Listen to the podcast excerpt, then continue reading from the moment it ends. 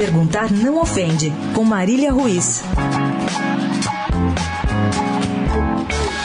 Você pode não ter visto Corinthians e Vasco ontem, mas a essa altura já sabe que o time de Taquera ganhou com um gol irregular de Jô. Pronto. O mundo do artilheiro que viu seu time abrir 10 pontos do vice-líder Grêmio ruiu depois de ser tantas vezes elogiado pela postura, pela volta por cima e por ter brigado e apoiado o fair play do São Paulino Rodrigo Caio em abril passado, Jô se vê agora alvo de todos que cobram dele o fato de não ter assumido ter marcado de braço o gol da vitória corintiana. O Corinthians já havia sido prejudicado neste campeonato com gol válido do mesmo Jô contra o Curitiba. O Corinthians, podemos dizer, até merecia a vitória na partida de ontem. Mas o fato jornalístico é que ontem, e é só sobre ontem, o Corinthians foi beneficiado por um erro de arbitragem. O fair play é o mínimo que se espera de quem disputa uma competição esportiva. Estou muito à vontade de falar sobre a, digamos, flexível ética do Jô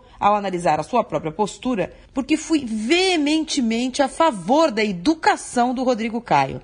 Parece-me óbvio defender a honestidade. Parece-me óbvio que Jô poderia dizer a verdade. Simples assim. Mas perguntar não ofende. E o juiz? E o juiz que estava atrás do gol? E o bandeirinha? Onde estavam, o que faziam, o que pensam? Quando é mesmo que uma simples paradinha para observar o replay vai acabar com esse diz que me disse do futebol? Marília Ruiz perguntar não ofende para a Rádio Eldorado.